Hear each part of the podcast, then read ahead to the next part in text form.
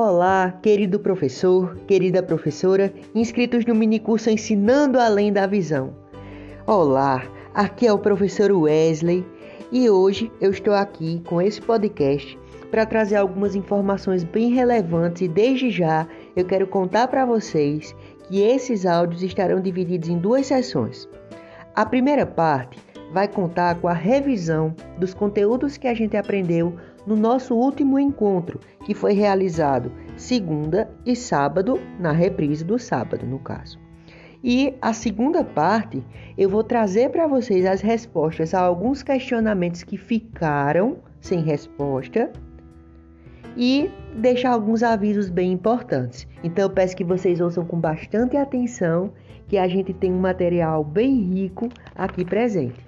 Logo abaixo do podcast, eu vou deixar algumas imagens de apoio que são interessantes para vocês observarem um pouco das cores, das formas, da diversidade desses animais, ainda que o podcast ele traga também um pouco dessa visão empática em que a gente não tem a oportunidade de enxergar, tá certo? Vamos lá.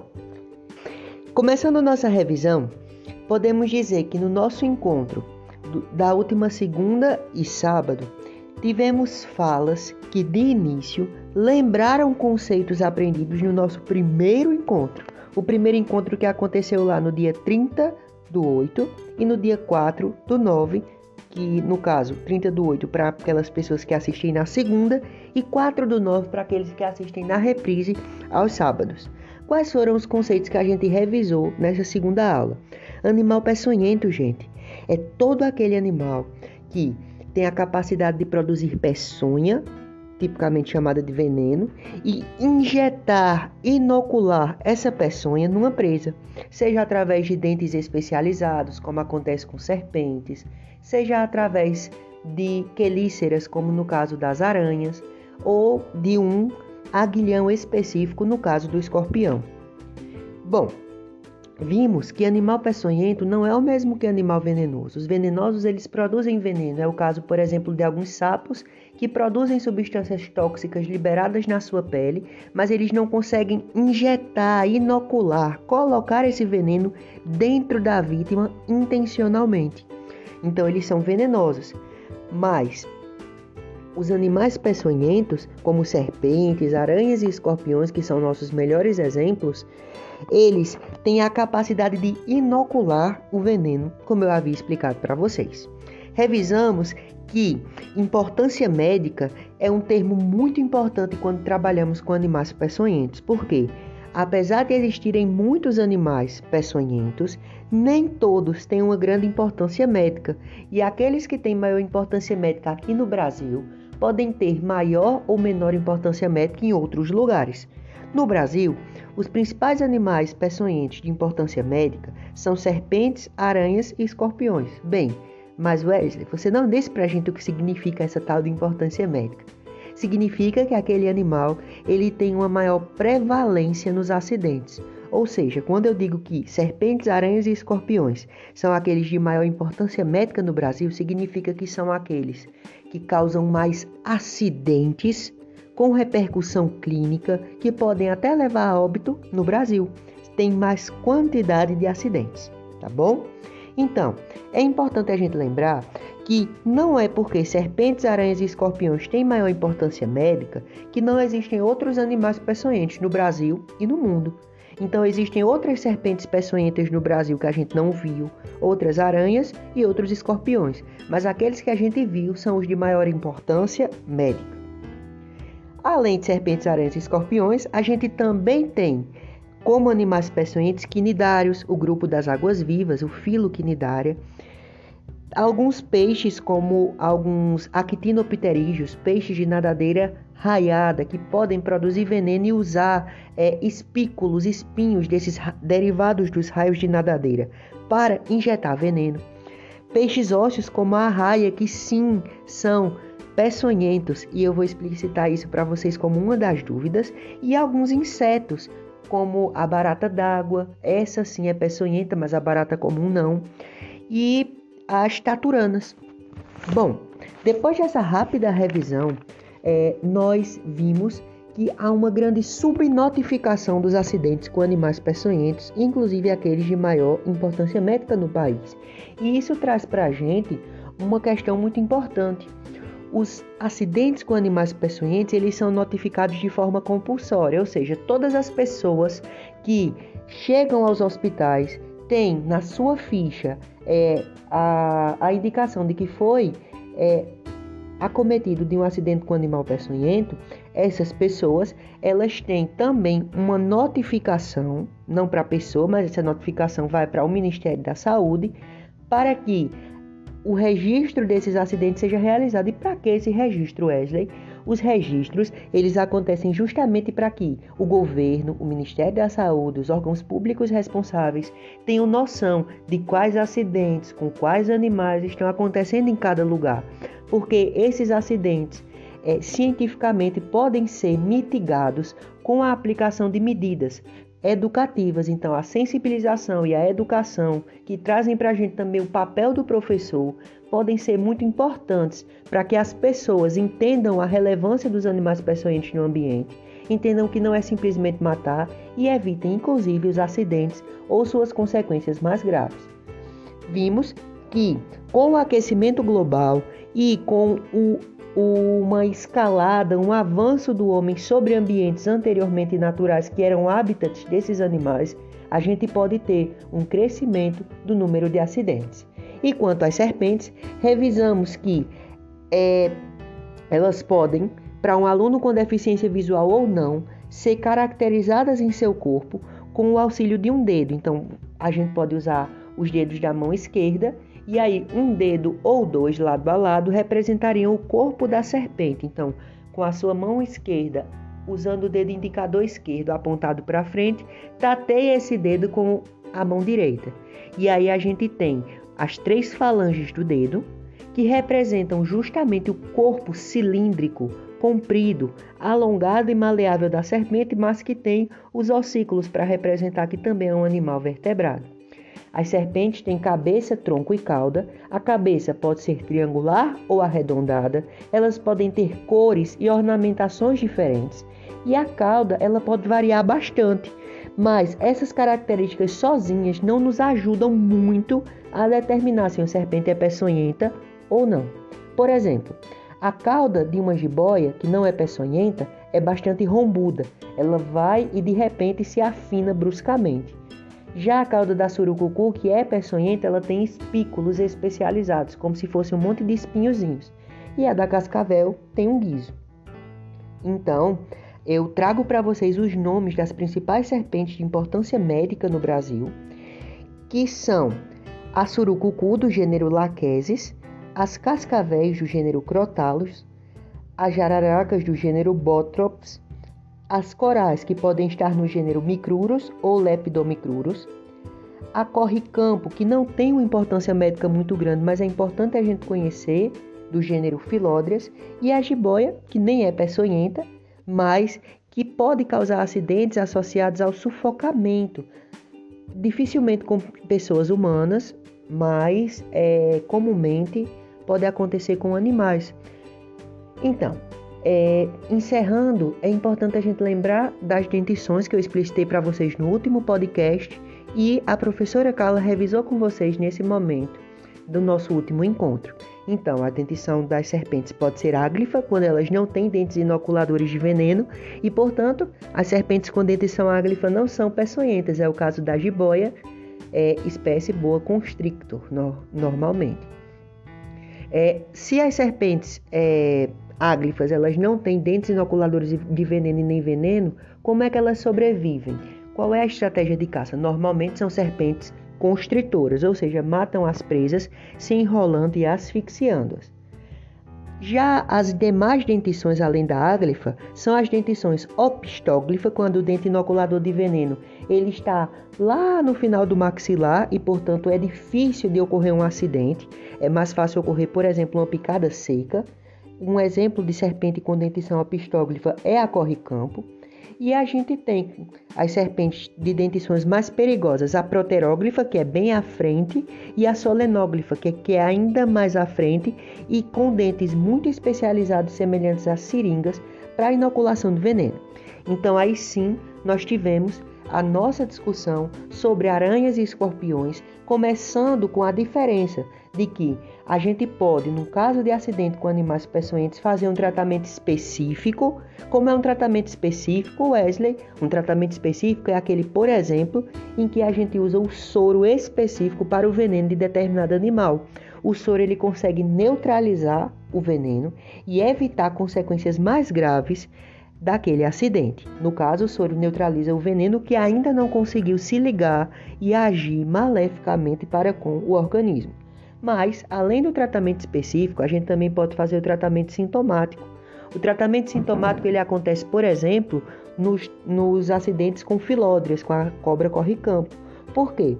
Porque não existe soro específico para ela. Os soros eles são produzidos especificamente a partir da, da produção, é, precisa ser retirado o veneno da serpente, precisa de todo um processamento para que se produza o soro que neutraliza aquele veneno. Então não é um processo barato e por ser caro, é, dependendo do caso, é tratado da seguinte forma: os pacientes eles são sempre acompanhados e e, sendo acompanhados, dá para perceber se a evolução do quadro ela está mais para o leve, para o moderado ou para o grave, ou melhor, se está havendo alguma evolução para quadros moderados ou graves. Então, pode haver esse tratamento puramente sintomático, em que a gente usa analgésicos, por exemplo, anti-inflamatórios, e em casos moderados e graves, normalmente a gente usa o tratamento específico que é o soro.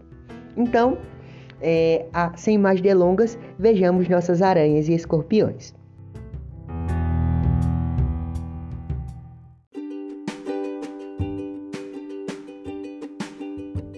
Bom, quanto às aranhas e escorpiões, é muito interessante a gente começar dizendo que aranhas e escorpiões estão no filo dos artrópodes, animais que têm pernas articuladas e um exoesqueleto de quitina, dentre outras características, mas as aranhas e escorpiões não são insetos, como muita gente pode confundir, muitas vezes os nossos alunos confundem.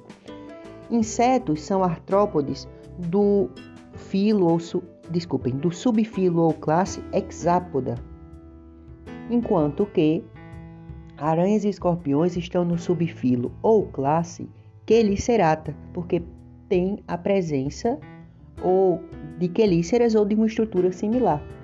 Bom, no caso das aranhas e escorpiões, são quelicerados do grande grupo aracnida.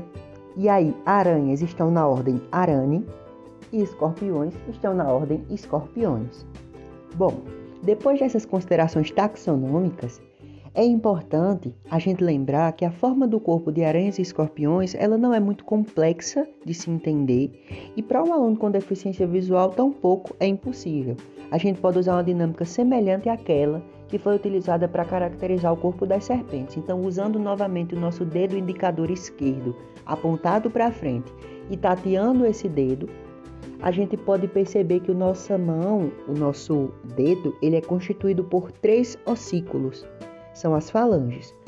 Então, se nós pensarmos o corpo de uma aranha, ela pode ser associada a um corpo com dois segmentos, o cefalotórax, que pode ser representado pela primeira falange, e o abdômen, que representa, por exemplo, um grande bumbum da aranha, que seria o segundo segmento do nosso dedo.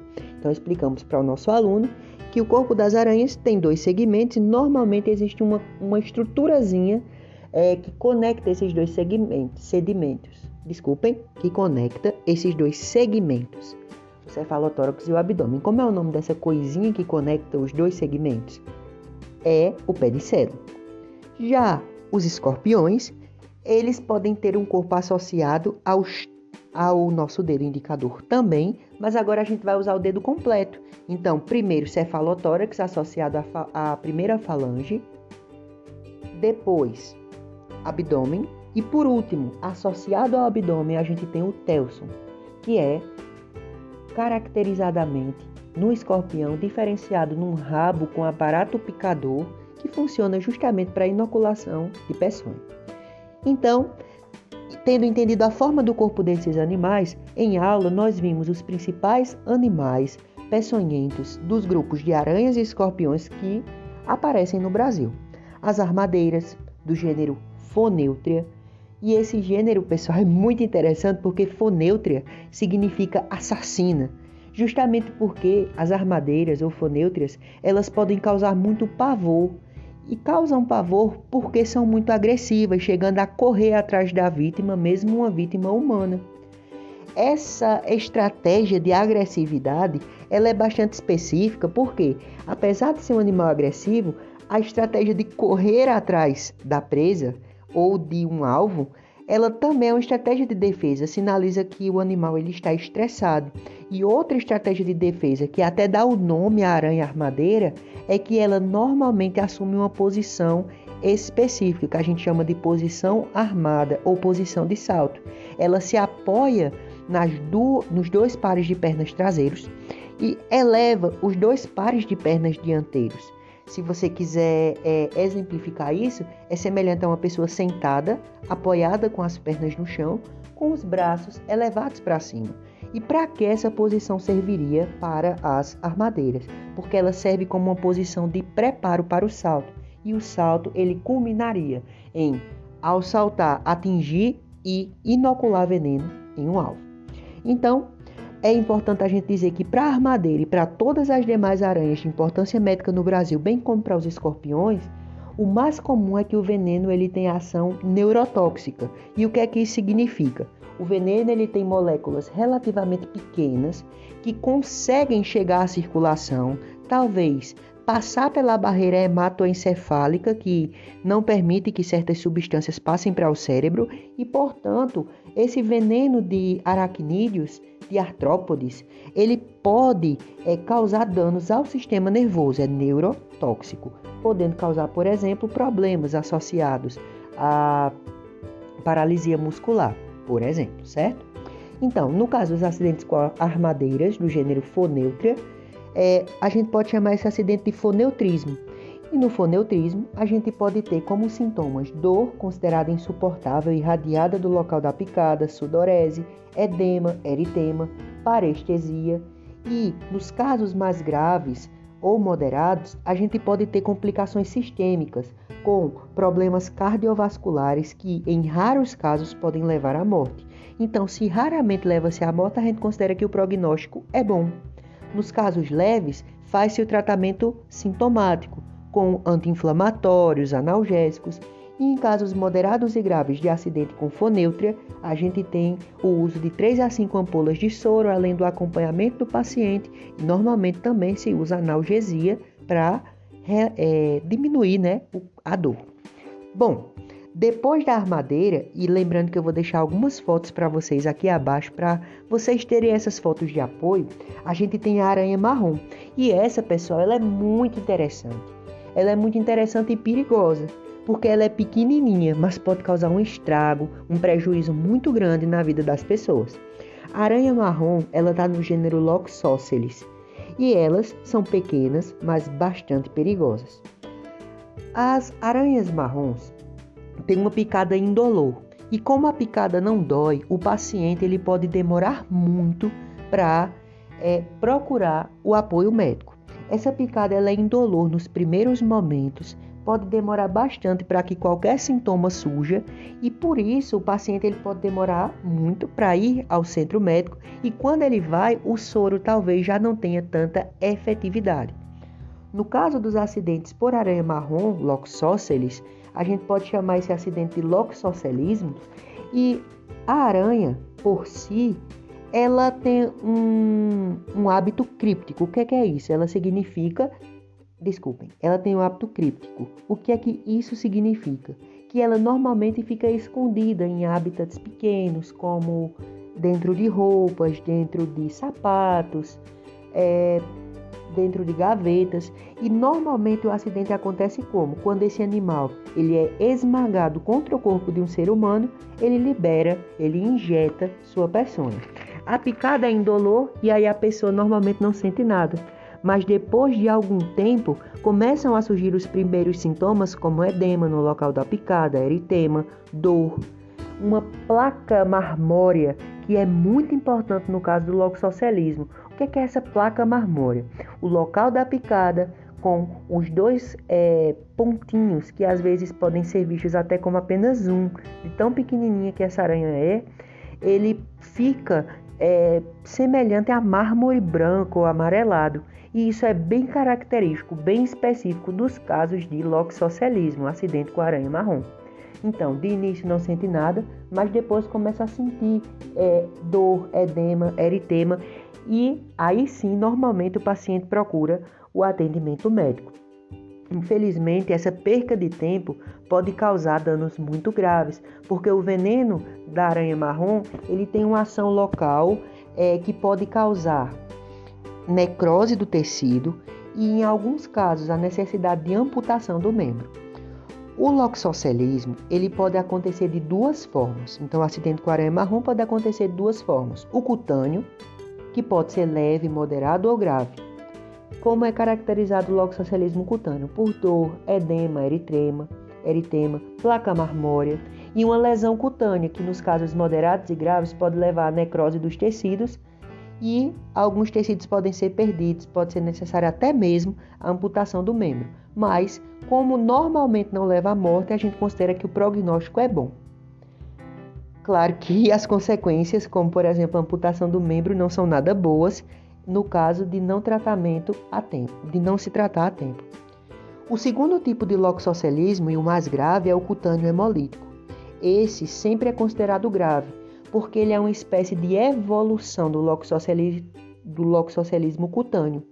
Então, o loxocelismo cutâneo hemolítico, ele é caracterizado, como o próprio nome diz, pela hemólise intravascular. Você diz, misericórdia, Wesley, o que é isso, hemólise intravascular? Hemólise vem de lise, quebra das hemácias. Então, a hemólise intravascular é quando os glóbulos vermelhos do sangue eles se rompem. E aí os glóbulos vermelhos, eles são responsáveis, dentre outras funções, também pelo transporte de oxigênio. Então a hemólise, ela deixa é, os fluidos corpóreos é, com características diferentes das comuns. Ela pode, por gerar esses resíduos, por uma vez que as hemácias se rompem, pode causar insuficiência renal, uma vez que o sangue está com essas hemácias rompidas, e também prejuízos na, na, no fluxo de gases pelo corpo, porque os gases são transportados com auxílio das hemácias que estão sendo destruídas. Então, normalmente, no caso de, hemo, de cutâneo hemolítico, a gente tem hemoglobinúria. O que, que é isso? A urina ela fica repleta de hemácias ou de restos de hemácias, o que dá uma cor avermelhada, amarronzada e muito escura normalmente para a urina. Então, como eu disse para vocês, o tempo é imprescindível quando a gente trata de loxocelismo, porque com três horas depois do acidente, quando começam aí mais ou menos alguns dos sintomas, é, o soro ele já pode não ter a mesma eficácia. Depois de 36 horas do, da picada, uma grande parte do soro ele não tem mais eficácia, enquanto que os pacientes eles podem demorar um dia, dois dias para procurar o hospital. Então, o ideal é se buscar o atendimento médico mais rápido possível, em caso de suspeita de picada por aranha, é claro que observando os sintomas, e o tratamento nesse caso de loxocelismo é feito da seguinte forma: para o cutâneo, a gente pode ter leve, moderado ou grave.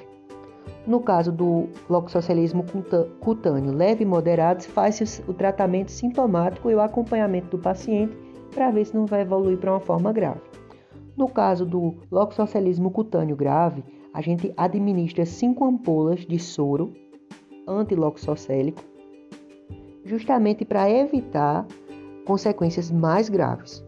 E no caso do loxocelismo cutâneo hemolítico, ele sempre é considerado grave e normalmente são administradas 10 ampolas de soro específico. Bom, mas uma boa notícia ou média é que não existem é, relatos que sejam muito consideráveis de foneutrismo ou loxocialismo aqui no Nordeste. Então, a gente agora vai ver outra aranha, que é a viúva negra, bastante conhecida, que essa sim aparece no Nordeste. Apesar disso, talvez pela, pela escalada, pela avançada, pelos avanços do homem sobre ambientes naturais, existem alguns relatos de possibilidade da aranha marrom ou da foneutra estarem aparecendo em regiões próximas ao Nordeste ou no próprio Nordeste. Então, voltando para nossas viúvas negras, elas estão no gênero Latrodectus.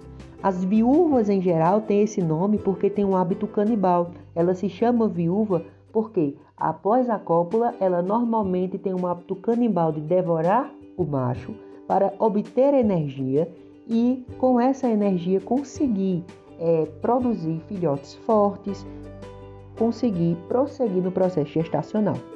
Então, as viúvas estão no gênero Latrodectus, a gente pode dizer que tem pelo menos três espécies.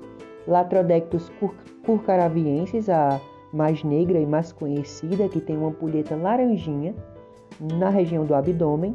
Latrodectus geométricos, que é conhecida como viúva marrom, e Latrodectus mactans, que tem uma coloração aí mais enegrecida. Então, o, do, o veneno da viúva negra é considerado um dos mais potentes e a, normalmente a compressão também, semelhante ao que acontece com a aranha marrom, pode levar ao acidente. O acidente com viúva negra ele pode ser leve, moderado ou grave, gerando complicações locais como dor, edema e eritema, que são os mais comuns, mas pode levar a complicações sérias ao afetar o sistema nervoso central e gerar alterações cardiorrespiratórias que podem levar à morte, por exemplo, por insuficiência respiratória. Então, nos casos leves, normalmente são administrados um é administrado um tratamento sintomático em, em casos moderados também, e aí vai sendo acompanhado esse paciente para ver como ocorre a evolução do quadro, sendo que apenas nos casos graves são administradas de 3 a 5 ampolas de soro contra o veneno de viúva negra, que a gente pode chamar de antilatrodectus, certo?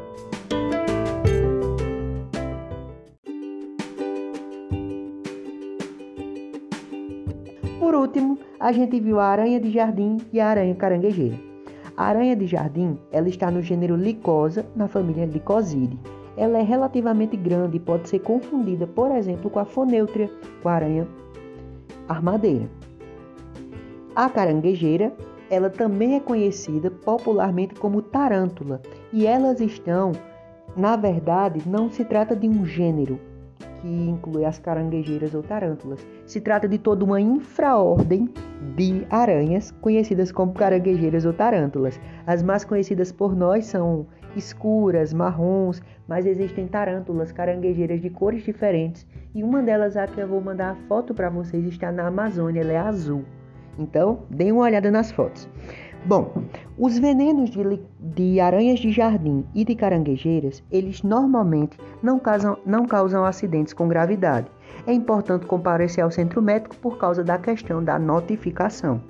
E coisas importantes a se ressaltar são que a aranha de jardim pode ser confundida com a armadeira. Então, é, comparecer ao hospital é muito importante nesses casos, uma vez que é, no, caso de arma, no caso de acidente com armadeira, a gente tem a necessidade de um tratamento mais sério, enquanto que no caso de aranha de jardim a gente não tem. Mas como elas podem ser confundidas, a gente não, não pode, não precisa arriscar é, que estejamos com veneno de armadeira no corpo e ficar em casa pensando que é veneno de aranha de jardim. Então é importante comparecer ao centro médico, se possível, com o animal, para que haja a identificação e o tratamento coerente. No caso da caranguejeira, uma curiosidade bem interessante é que, além do veneno que não tem muita potência, elas também têm pelinhos urticantes e uma das suas estratégias de defesa é eriçar, desculpem, eu usei a palavra errada. Uma das estratégias de defesa das caranguejeiras é passar as pernas uma na outra, as pernas é, traseiras uma na outra. Então, elas esfregam essas pernas traseiras uma na outra, liberando esses pelos urticantes que podem causar irritação, principalmente no caso de pessoas alérgicas. Bom, para encerrar, nós falamos dos escorpiões. Os escorpiões têm um veneno com uma potencial gravidade, principalmente nos grupos de risco. Quem são os grupos de risco, Wesley? Os grupos de risco são normalmente pessoas com menos de 7 anos ou mais de 70 anos, porque crianças e idosos podem ter um sistema é, corpóreo de maneira geral mais sensível à ação do veneno de escorpiões ou de outros animais peçonhentos, um veneno neurotóxico. No caso do veneno neurotóxico dos escorpiões, os quadros eles podem evoluir de quadros leves, com dor, sudorese, a quadros moderados, em que existe taquicardia, uma leve, é, um leve aumento da pressão e, nos casos graves de acidentes por escorpiões no Brasil, a gente pode ter problemas cardiorrespiratórios, bradicardia, ou seja, uma redução do ritmo cardíaco e a prostração. Bom, Antes de a gente ver o tratamento, é importante entender que os escorpiões no Brasil, eles podem ser vários, mas a importância médica está em apenas um gênero, e isso é muito interessante porque o soro anti-escorpiônico no Brasil pode ser um único, uma vez que os venenos estão em escorpiões parecidos que estão no mesmo gênero. O gênero é o gênero Titius. E as principais espécies de importância médica, que eu vou deixar algumas fotos para vocês, são Titius cerulatus, o escorpião mais amarelado, Titius baiensis, o escorpião com uma coloração um pouco mais escura, amarronzada, Titius stigmurus, também chamado escorpião amarelo do Nordeste, que é bem amarelado, pode ser até alaranjado, Titius cambridgei e Titius obscuros, que são bem enegrecidos, e Titius metuendos, que pode ter uma coloração avermelhada. Bom, pessoal, é importante ressaltar que só a coloração não é suficiente para diferenciar as espécies de títios, assim como dizer que toda rosa que tem a cor vermelha não é necessariamente da família rosácea. É algo bem biológico, bem identificatório que eu estou dizendo para vocês. Então, na identificação, outros aspectos são considerados. Aqui a gente está vendo as principais espécies de importância médica e mais conhecidas do gênero Tídeos. Bom, para encerrar, nós vimos que, no caso de acidentes leves com escorpiões e moderados, o tratamento é feito como sintomático. Os sintomas são tratados e o paciente é acompanhado. No caso de um quadro grave, com insuficiência respiratória, problemas cardiorrespiratórios, podem ser feitos exames como eletrocardiograma, por exemplo, e aí sim é feito o tratamento específico com soro anti-escorpiônico. Bom, a sazonalidade é uma questão imprescindível quando tratamos não somente de acidentes com escorpiões, mas também com aranhas e serpentes. A sazonalidade, ela significa não somente para acidentes com animais peçonhentos, mas para vários fenômenos, ela significa é, uma temporalidade. Por exemplo, as estações do ano revelam certa sazonalidade de temperaturas mais quentes e mais frias. Então, os acidentes com animais peçonhentos, incrivelmente, eles também podem ter certa sazonalidade e isso tem uma explicação muito simples. No caso de aranhas que vivem em diferentes ambientes, a gente tem uma sazonalidade, a gente não tem uma sazonalidade interessante. Porque elas têm uma incidência, uma prevalência de acidentes o ano inteiro. Mas para aranhas e serpentes, desculpem, no caso de aranhas não existe sazonalidade. Tem uma incidência o ano inteiro. Para escorpiões e serpentes, aí sim, a gente tem sazonalidade. Porque escorpiões e serpentes podem ser animais sinantrópicos que vivem ali perto do homem. E nos, nos momentos de maior calor e de chuvas, os hábitats naturais onde esses animais estão, eles podem ser destruídos, fazendo com que esses animais eles migrem de um hábitat para outro e possam também se encontrar com os seres humanos, gerando acidentes. Depois de tudo isso, aí vocês respiram fundo. É muita coisa, não é, minha gente? Mas é importante a gente entender sobre esses animais que têm uma importância no meio ambiente. E foi justamente isso que a gente discutiu. Ao final do nosso encontro, tivemos discussões e essas discussões foram diferentes entre as pessoas que participaram na segunda e no sábado. Nem por isso alguns padrões não aconteceram igual, e isso é muito interessante. Aliás, alguns padrões não aconteceram de forma igual, e isso é muito interessante. Vimos, por exemplo, com o relato de uma professora que o misticismo ele é muito comum quando tratamos de animais peçonhentos, animais que estão relacionados, por exemplo, à religião. As serpentes aparecem na Bíblia, por exemplo, em Gênesis, enquanto um instrumento do mal, e lá em Êxodo, em outros livros, por exemplo, quando a, a, o povo de Israel está no deserto, uma serpente é erguida como instrumento de salvação.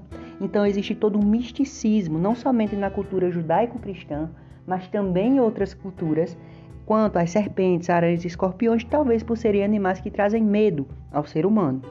Entretanto, tratamentos populares, é, medidas como tomar álcool para neutralizar o veneno, podem prejudicar mais do que ajudar a gente a evitar é, as piores consequências dos acidentes, porque existem várias é, técnicas populares usadas para tentar neutralizar venenos que cientificamente não têm eficácia. E isso pode fazer com que a pessoa demore mais a procurar o atendimento médico e, como a gente sabe, o tempo é muito importante. Então, medidas de educação elas são indispensáveis. E aí nós vemos o nosso papel enquanto professores em salas de aula inclusivas para alunos com deficiência visual ou não, de levarmos o tema dos acidentes com animais peçonhentos, levarmos o tema da saúde pública enquanto parte da nossa prática pedagógica. Para isso, precisamos entender do tema e pensar as melhores formas de trabalhar com ele. Vemos, por fim, como o tema de animais peçonhentos traz tantos insights importantes para trabalhar taxonomia. Os nomes dos diferentes animais peçonhentos são vários, podem servir para trabalhar, por exemplo, a nomenclatura científica, para trabalhar sobre bioquímica, a ação dos venenos, para trabalhar sobre saúde pública, é, diversidade de espécies e tantos outros temas geradores, não apenas na biologia, que podem ser muito relevantes e normalmente chamam muita atenção dos alunos, como chamaram a atenção de vocês, professores, nas discussões. Então, eu agradeço e vamos agora para a resposta às questões que vocês deixaram e para os nossos avisos.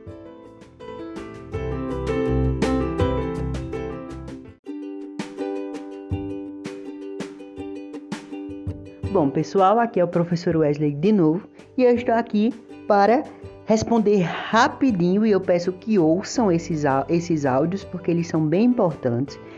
A pergunta de alguns professores, principalmente no sábado em que a professora Carla não estava, eu fiquei responsável por levar o tema e algumas questões eu não soube responder.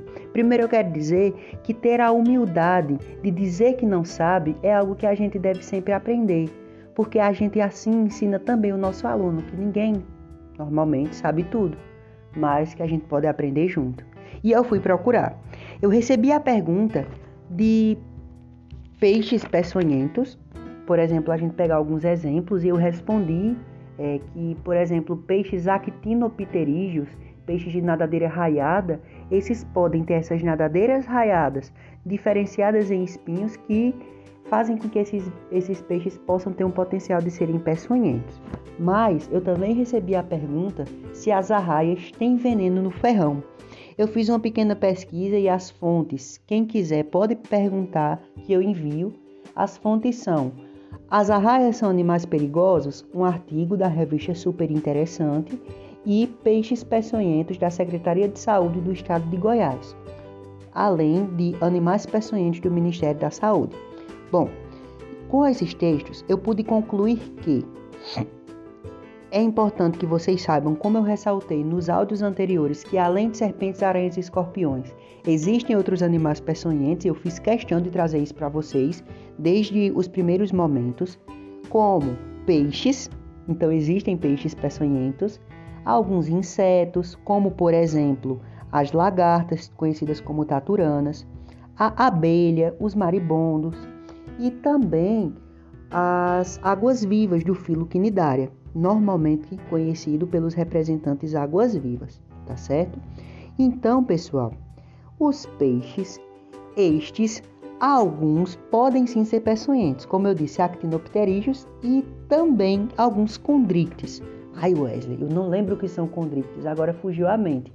Aqueles professores que não são de biologia principalmente podem não lembrar, mas condrictes, condros, vem de cartilagem e ictis vem de peixe. Então, condrictes são os peixes cartilaginosos, como tubarões, raias e quimeras. Alguns condrictes, eles podem ser peçonhentos. No caso, o nosso exemplo são os condrictes, os condrictes da ordem batoide, que são as arraias. As arraias, elas são animais que podem estar na água doce ou salgada e que têm o hábito de às vezes estarem ali rastejando pelo sedimento, pela terra, pela areia. Às vezes ficam cobertas de terra como uma estratégia de camuflagem. O problema é que, estando na água doce ou salgada, esses animais, eles podem, ao estar camuflados, sofrer pisadas de seres humanos. Então, em lugares onde sabidamente é, existem raias, normalmente há o cuidado das pessoas de caminharem dando passos em que arrastam os pés pela areia para que a raia sinta que alguém está se aproximando e possa sair daquele local, porque normalmente as raias não são animais agressivos. Então, é, as raias elas são condrites e todos os condrictes, ou pelo menos uma grande parte dos condrictes, é, eles têm uma estrutura chama uma uma região do corpo chamada linha lateral. É uma linha mesmo que está nas laterais do corpo e ela está repleta de órgãos. Esses órgãozinhos, eles são internos ao corpo, são chamadas são chamados ampolas de Lorenzini. Wesley, o que é, que é isso? São órgãos que incrivelmente fazem uma coisa que nem a gente faz. Então, tubarões e raias, por exemplo, eles têm essas, essa linha lateral e esses, essas ampolas de Lorenzini que são eletroreceptores. Eles conseguem captar a eletricidade e os campos elétricos do entorno. Então vejam que, por exemplo, de olho fechado ele consegue captar impulsos elétricos emitidos de seres vivos que estão ao redor. E o que é que isso tudo tem a ver com o veneno da raia? Tem a ver que a raia ela tem na região da cauda um ferrão e próximo ao ferrão, sim, existe uma bolsa de veneno. Então, é, o ferrão ele pode, ele pode servir para é, liberar o veneno. Então, as arraias elas são animais peçonhentos e essa peçonha ela pode ser ainda mais grave quando inoculada em uma região crítica. Por exemplo, os acidentes mais comuns relatados pela Secretaria de Saúde de Goiás é, são casos em que as pessoas pisam na raia e sofrem acidentes na perna, no pé, no braço. Mas existiu um caso que a gente até destacou em aula, em que uma pessoa morreu. Quem morreu foi justamente um, um importante apresentador. Esse apresentador lá da Austrália, ele estava nadando próximo a uma raia e seu colega cinematógrafo, o cinegrafista, desculpem, ele estava gravando, sendo que a raia ela parece ter se sentido é, pressionada porque um estava acima e o outro estava abaixo. Não necessariamente por enxergar, ela acertou o ferrão justamente no coração do homem. O nosso coração ele emite impulsos elétricos e o nome do apresentador de TV era Steve Irwin, da Austrália. Talvez com auxílio das ampolas de Lorenzini, dos impulsos elétricos liberados do coração, do veneno e da ação da, do próprio ferrão que atinge o coração, infelizmente, o Steve ele veio a óbito, mas é um caso muito raro que normalmente, se é muito raro, né, não acontece. Uma curiosidade sobre o veneno das arraias é que ele é termolábil, ou seja, ele pode ser desnaturado, ele perde sua ação no aumento de temperatura. E um dos tratamentos utilizados é colocar o membro é, infectado ou afetado em água quente, sendo que a conduta mais coerente é lavar o local da picada, colocar da ferroada, colocar em água quente e seguir ao, ao centro médico o mais rápido possível Se for demorar muito para esquentar a água, é melhor ir direto para o centro médico. Nesses casos, é feito o tratamento sintomático, porque não existem soros específicos para os venenos de arraia. E por último, minha gente, vem os nossos avisos. Os nossos avisos hoje são muito importantes, por quê? Porque nós estamos chegando a uma fase muito boa do nosso curso. É o momento em que a gente vai ter um curso mais prático. O nosso curso, a partir da nossa próxima reunião, segunda, dia 13, vai começar com as oficinas. Então começaremos uma parte mais prática do curso, em que vamos trabalhar com ferramentas digitais no ensino de ciências e no ensino em geral, por meios remotos ou não. E dentre as ferramentas digitais, vamos destacar o uso de podcasts, que podem ser muito úteis para alunos com ou sem deficiência visual. E vamos também trabalhar com os modelos táteis, então fiquem ligados, não percam as nossas próximas reuniões, porque vamos começar essa parte mais prática do curso e acredito que todos vão gostar bastante. Vamos ter algumas atividades de produção de vocês que contam para a carga horária e eu estarei enviando junto com esse áudio, depois das fotos, o nosso cronograma que não mudou, mas para que todos fiquem atentos às datas e aos nossos encontros. Então, lembrem-se que para obter certificação, a certificação é gratuita, basta que a gente que você, professor ou professora, não tenha mais do que uma falta, porque a gente tem um limite de 70% de presença para emitir certificação, e 70% de presença significa uma falta. Então, não somente pelo certificado, mas por todos os aprendizados teóricos e práticos, eu conto com a participação de todos. Desculpem se eu me estendi um pouquinho, mas eu precisava trazer esse relato, essa revisão e tantas discussões importantes para vocês. Até mais!